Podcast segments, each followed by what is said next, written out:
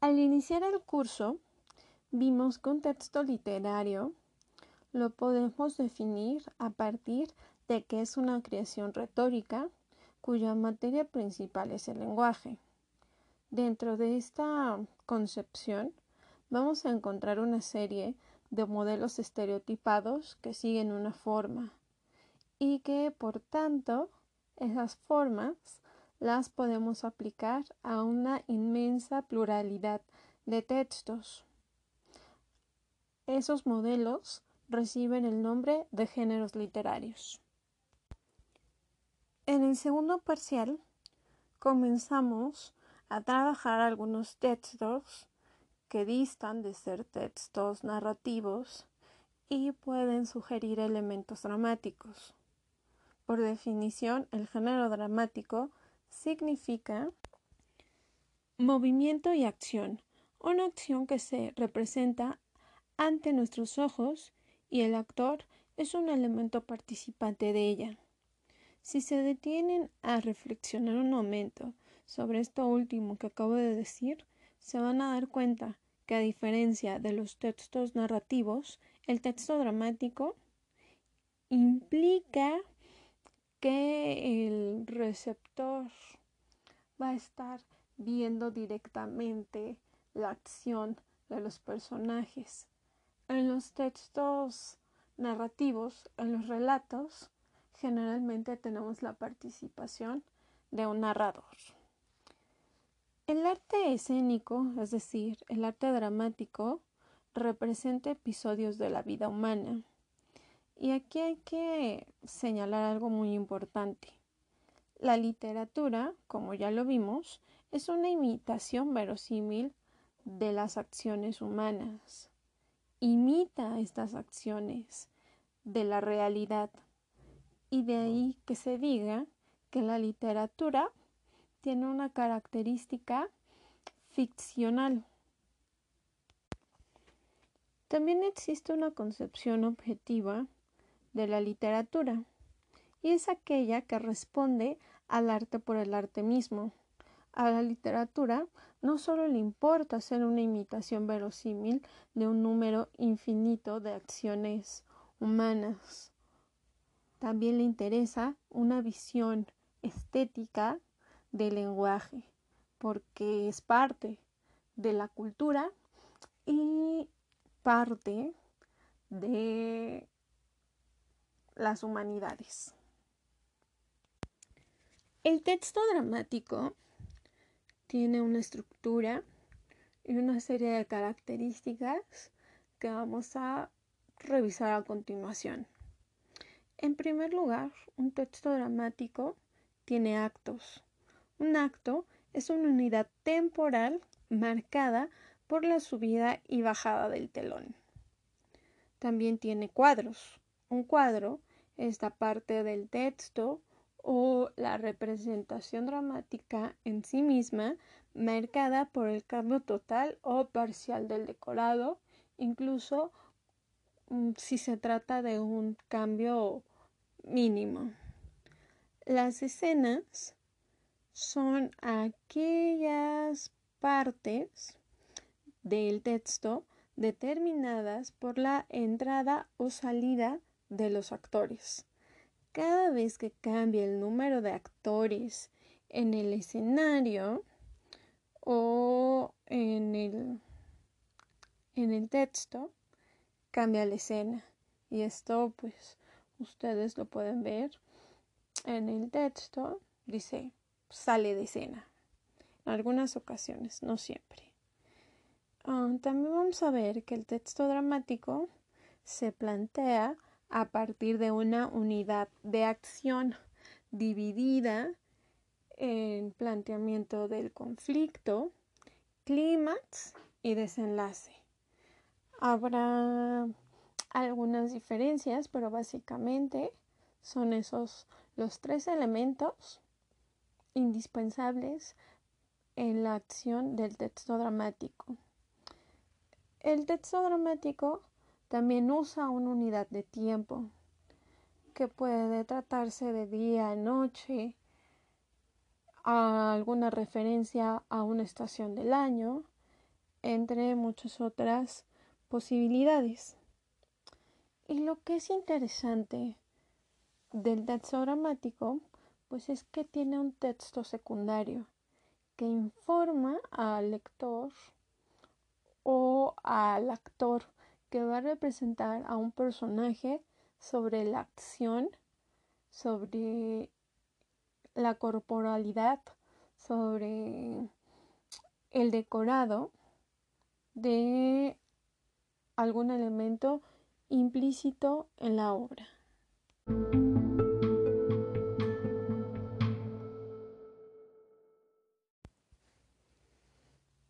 La historia del teatro. Vamos a comenzar con la historia de la tragedia. La historia de la tragedia data del periodo arcaico, es decir, el periodo contemplado a finales del siglo VII a.C. La tragedia surge a partir del culto a Dionisio, sobre todo el concentrado en la región Doria de Corinto y Cilicione. Para comprender la tragedia es indispensable conocer el origen de la palabra. La podemos descomponer en dos vocablos. Tragos, que significa cuernos de cabra, e himnos, que significa de los machos enmascarados cabríos. Cabe señalar que para los historiadores del arte y los estudiosos de la literatura, concretamente de la historia de la literatura, muchos de estos datos que enmarcan acontecimientos se pueden ir modificando. Y esto se debe a que gran parte de las fuentes históricas pues se perdieron con mucha celeridad. Esto implica que se han ido reformulando a partir de hallazgos antropológicos lo que sucedió. Vamos a empezar procurando rescatar pues las fuentes que tienen mayor fiabilidad, cómo es que surge este género literario. Para Aristóteles, recuerden que Aristóteles no solo fue filósofo, sino también gran parte de su obra habla de otras cosas. Entre esas cosas habla de literatura. En su poética nos dice que la máscara es un recurso de transformación. Este recurso es indispensable para una representación dramática y esto lo vamos a asociar con algo que podemos ver en el teatro de hoy día. Cuando un actor se sube a un escenario, no está representando su condición personal, está representando la condición de ese artificio estético que llamamos personaje. Por tanto, para Aristóteles, el hecho de que exista la máscara implica un fenómeno místico que permite un exorcismo de las pulsiones. Si tuviéramos que parafrasear esta expresión, diríamos que se dejan fluir las pasiones. Las emociones salen fuera de uno para verlas representadas en un personaje. El teatro, por tanto, es un acto presente en muchas culturas pero en la griega en particular se crean las condiciones para llevar esto a un arte trágico. Para Aristóteles, el surgimiento de la tragedia viene de las fiestas a Dionisio. Estas fiestas eran fiestas urbanas que comenzaban en la primavera y tenían una duración de seis días. En estas fiestas se daba muy frecuentemente un canto ritual a Dionisio. Este canto recibió el nombre de ditirambo. El ditirambo era un canto mitad religioso, mitad literario. A fin de cuentas, un ditirambo es un drama lírico de tema mitológico y en contadas ocasiones histórico. Era muy usual que se representara sin actores. Estos actores pues no tenían máscara ni vestuario. En el coro, si era una forma dramática, pues sí era necesario que hubiera eh, un coro. Era muy numeroso, tenía cerca de 50 intérpretes. ¿Y qué hacían estos intérpretes? Pues usualmente eran sátiros, es decir, danzarines demoníacos, que usualmente tenían un vientre generoso y grandes posaderas. Y sus danzas pues las llevaban a cabo cerca de una orquesta. Cabe señalar que al principio los griegos no aceptaban el culto a Dionisio. Este culto tuvo que evolucionar. Incluso Dionisio como tal no es un dios griego tradicional, es un dios que fueron aceptando con el tiempo y que por tanto su culto se fue asimilando, pero no era algo tan recurrente. Con la unión del canto de culto a los héroes y del servicio durante las fiestas dionisíacas, se crea el contenido que por lo general va a ser un canto fúnebre. Y entonces los dramaturgos se dan cuenta que esto empieza a forjar un estado de ánimo particular. Con ello, durante el periodo lírico coral, el mito entra en una fase trágica que lo dota de una problemática ético-religiosa. Y consiguen algo maravilloso. El pueblo comienza a vivir la trama de todos de todas estas tragedias como un trozo de su propia historia. Los temas mitológicos que constituyeron el contenido de los cantos se fueron basando en contextos cada vez más amplios. Esto con el propósito de preparar el ánimo cada vez más fervoroso de los oyentes al espectáculo. Tespis se da cuenta que este recurso permite predisponer al oyente, al espectador del teatro. Y entonces introduce una innovación, el prólogo. El prólogo con una sucesión de cantos corales. El coro tiene un director que recibe el nombre de corifeo también está una serie de entonadores, que son aquellos que se encargan de iniciar el canto y que responden al resto del coro. El resto del coro está compuesto por 15 coreatas que están pues relacionándose a partir de lo que se responden. De ese ejercicio surge el canto dialogante.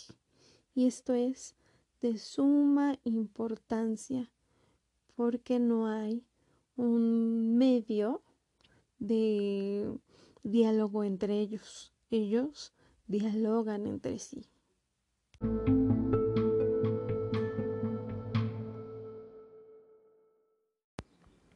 Después de la aportación de la tragedia, por partes.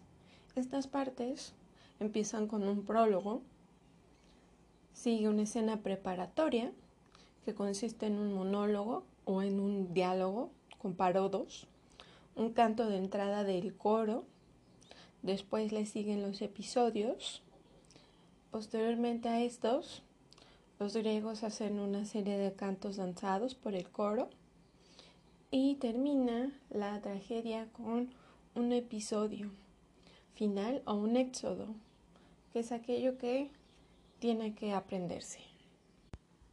El teatro griego es un teatro festivo. Esto cabe recalcarlo, puesto que los autores no están pensando en que sea un teatro como lo es hoy día, un teatro culto, sino que escriben sus obras para hacer concursos y vivir de ello. El teatro griego tenía una subvención del Estado. A decir verdad al gobierno, le convenía que la gente común asistiera al teatro a aprender, puesto que era un espacio lúdico para que esto sucediera. Estas festividades tenían una duración de tres a seis días y se llevaban a cabo bajo un programa. En la primera parte del programa había una especie de desfile para presentar a los poetas. Entonces, pues como era también una forma de recibir algo del Estado, pues la relación que tuvieron los poetas solía ser muy complicada. Después seguía una tetralogía que se presentaba comúnmente cada mañana. Esto consistía en que los griegos veían tres tragedias, un drama satírico, en la tarde asistían a una comedia y en la noche veían varios espectáculos. Los principales exponentes de la tragedia griega fueron Esquilo, quien se ocupa de temas religiosos y patrióticos. Utiliza mucho la grandeza divina ante la debilidad de las personas. En todas las tragedias, pero particularmente en Esquilo, existe la confrontación del hombre ante la fuerza del destino y el valor que tiene el sufrimiento de esta persona. Plantea el orgullo como el principal pecado que constituye el enojo de los dioses. Esquilo cree que en el triunfo del orden y la justicia, pero que estos vienen de los dioses por lo que el ser humano tiene que temer a su castigo. Las obras más representativas de Esquilo son la Oristiada, Versas, Cadenado. Eurípides es otro de estos grandes exponentes de la tragedia y a diferencia de Esquilo, manifiesta duda e incertidumbre respecto a la acción de los dioses. Más que el destino, son las pasiones desesperadas de estos hombres, como el amor y el odio, las que originan la desventura de estos produce obras como Medea e Ifigenia en Aulis, donde valora más al hombre común que a los héroes míticos. Sófocles es el tercer gran exponente de la tragedia griega. Provenía de una familia rica, se dice que Sófocles era guapo, que tenía un rostro muy agraciado y un cuerpo proporcionado, tenía gustos bisexuales. Se casó con Nicóstrata, con quien tuvo un hijo. A Sófocles le tocó vivir durante eh, la época en que Pericles era jefe político. Pericles no se distinguía por ser un orador muy hábil, de hecho tenía una voz débil. La obra de Sófocles tiene un contenido muy arraigado en lo religioso, que podemos prácticamente resumir en tres grandes acciones. El surgimiento de la mancha, la necesidad de purificar esa mancha y el sanamiento del entorno frente a esa situación dada. Sófocles entiende los gustos del pueblo y por eso es que tiene estas ideas arraigadas en lo religioso. Comienza a publicar en el año 468 es muy curioso porque es uno de los grandes exponentes de la tragedia, pero además es sumamente prolífico, ya que toma parte en 30 concursos trágicos. Esto implica pues prácticamente un lapso de 60 años, durante los cuales en 18 veces gana el primer premio y 72 de sus obras resultan premiadas. No le faltó además de premios, pues tener la oportunidad a Sófocles de mostrar su, su persona. ¿A qué me refiero? A la muerte de Eurípides se deja ver de luto. Eurípides pues fue uno de sus contrincantes en estos concursos y posteriormente en su vejez Sófocles se vuelve sumamente tacaño. ¿Qué le debemos en cuanto a obras a Sófocles? Le debemos Edipo y Antígona. No hay tragedia griega con mayor trascendencia que Edipo. Edipo no es culpable de su destino, sino una víctima de sus circunstancias. Y es que hay que recordar el que desata la acción dramática del texto es su padre, Layo, que era rey de Tebas, y que había recibido la profecía del oráculo. ¿Qué le había dicho el oráculo? Que si tenía un hijo, este hijo lo iba a matar. Sin embargo, Layo sin pensar mucho en qué era lo que él había hecho, hace caso de la advertencia del oráculo y con esto desata su propio destino. Al nacer su hijo, le ordena a uno de sus criados que se deshaga de él. El criado no tiene el corazón de hacerlo y lo lleva al monte donde lo deja, porque sabe que al poco tiempo el bebé puede ser encontrado. Y así sucede.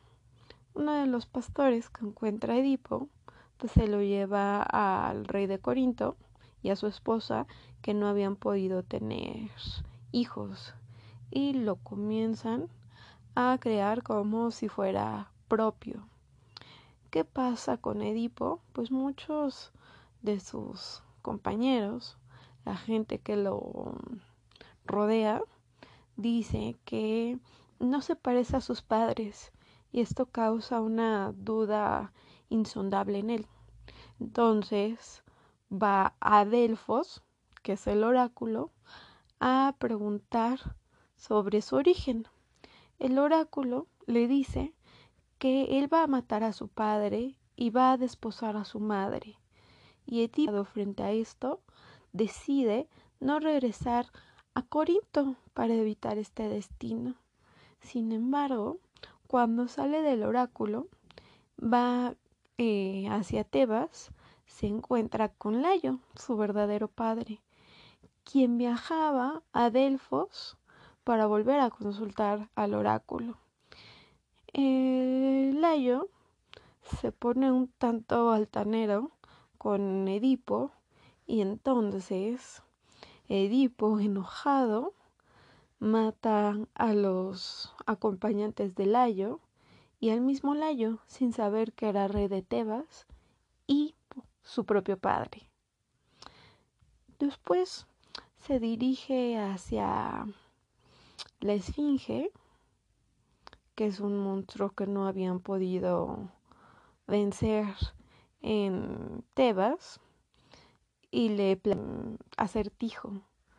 Le dice, ¿cuál es el ser vivo que cuando es pequeño anda en cuatro patas, cuando es adulto anda en dos y cuando es mayor anda a tres?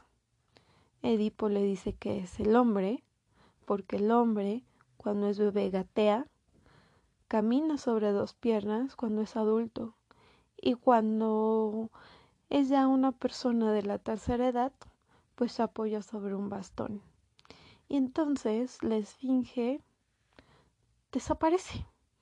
Y los tebanos hacen una le reconocen esto a Edipo, le dicen bien, te vamos a hacer rey porque nuestro rey Layo pues ya desapareció, eh, fue asesinado y también pues tú acabas de derrotar a este monstruo que nos tenía asolados. Y aparentemente pues tiene ya una reina consorte, Yocasta, que es su verdadera madre, y se casan y empiezan a tener descendencia. ¿Quiénes son los hijos de Edipo y Yocasta? Polínices, Eteocles, Ismene y Antígona.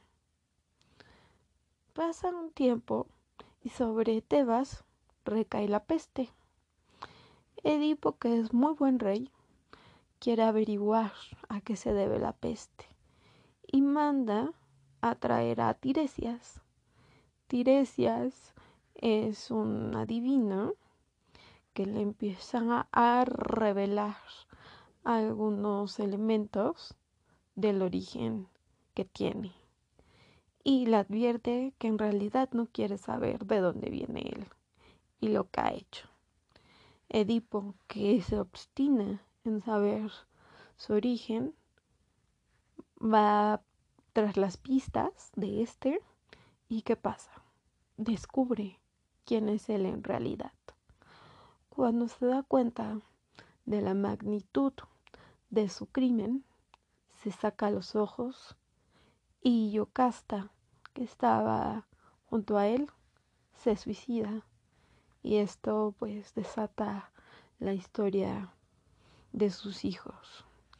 Edipo, que no murió, se va de Tebas como un refugiado a pasar su vejez en Colono.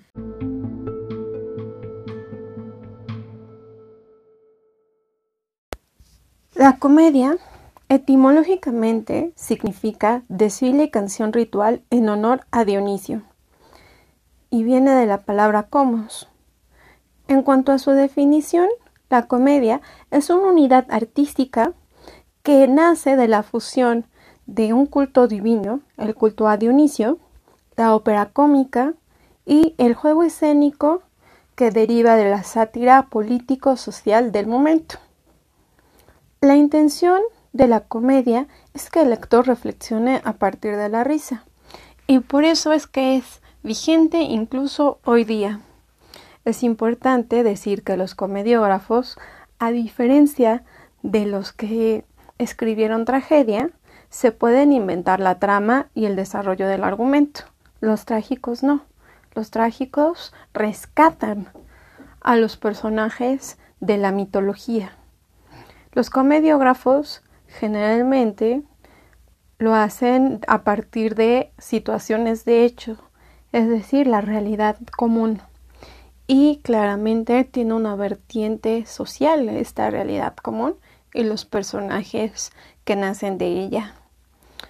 Eh, también es importante decir que la comedia provoca la risa como una manera de protección contra la angustia. Por eso es que la comedia hoy día tiene, sigue contando con una vigencia importante, dado que la risa purga las pasiones como el resentimiento. Aristóteles en su poética atribuye el, atribuye al ditirambo que entona los cantos fálicos el origen de la comedia. Ya hicimos algunas precisiones respecto a que la tragedia también tiene su origen en el ditirambo. Esta celebración tenía lugar en las Léneas, fiesta que el rey Acronte celebraba en los meses de enero y febrero, en honor a Dionisio. El nombre de la comedia viene de las mujeres que se movían en enjambres menádicos. Enjambres menádicos pues viene del personaje de las Ménades, que son ninfas poseídas por Dionisio, y que ese acto de posesión les inspira una locura mística, una locura religiosa. La comedia aparece en la época de Pericles, en el tiempo de la guerra de Peloponeso, y se engendra en los ritos que celebran la fertilidad y la procreación, de ahí que venga la referencia a las Ménades. Estos ritos se organizaban en honor a la diosa Demeter y Dionisio.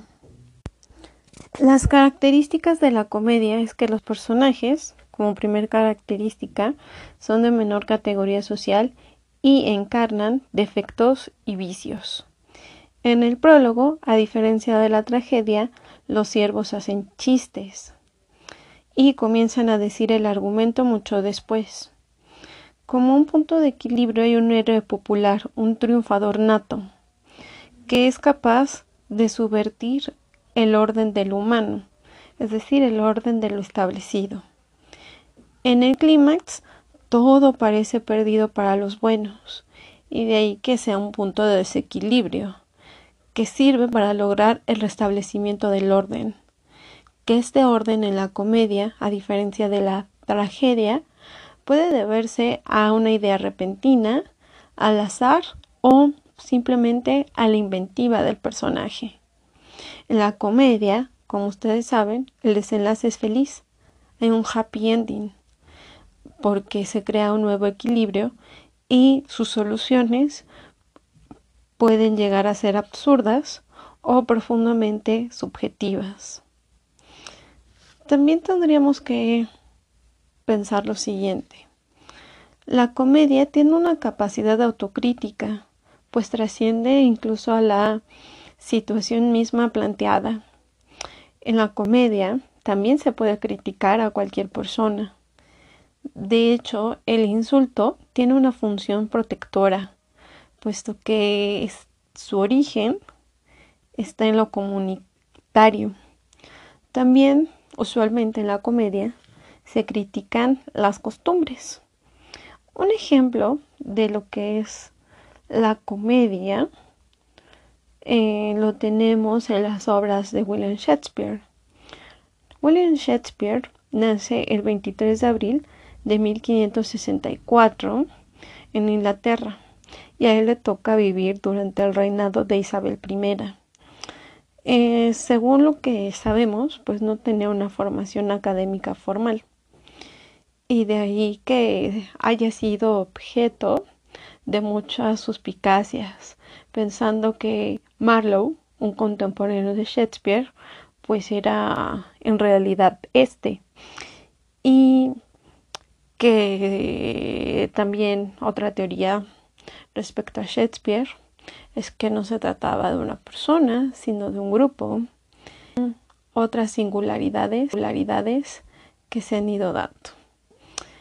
Tal vez ustedes recuerden, han visto quizá una película que se llama Diez cosas que odio de ti. Esta obra, esta película, viene de una obra de Shakespeare que se llama La fierecilla domada. La fierecilla domada pertenece a un primer grupo de comedias y esta está dominada por la sencillez de su argumento. De hecho, vamos a ver con muchos de los literatos que el tema, los personajes, los argumentos, pues no les son propios. Los muchas veces los retoman de la tradición. Si rastreamos su filiación, nos vamos a dar cuenta que en el Conde Lucanor, una serie de relatos medievales, viene un episodio muy similar al que utiliza Shakespeare, donde eh, la trama es mm, prácticamente igual, aunque algunos elementos del argumento pues fueran ser un poco más violentos. A fin de cuentas, La fierecilla domada es una comedia de enredo donde el argumento pues es ingenioso y tiene un final inesperado según el planteamiento inicial del texto, ya que el personaje principal pues evoluciona. Pasa una arpía que es juzgada por los demás a, ser una esposa deseable y accesible y esto pues lo, lo hace el pretendiente de, pretendiente de reformular a esta mujer, de reformular a esta mujer y que y que lo va a inteligente, inteligente, pero también representa un machismo, un machismo que obviamente no, no lo van a ver en la época de Shakespeare, lo digo más desde un contexto actual. Y Catarina, que, que de pronto se impone, que de pronto se impone frente a los demás.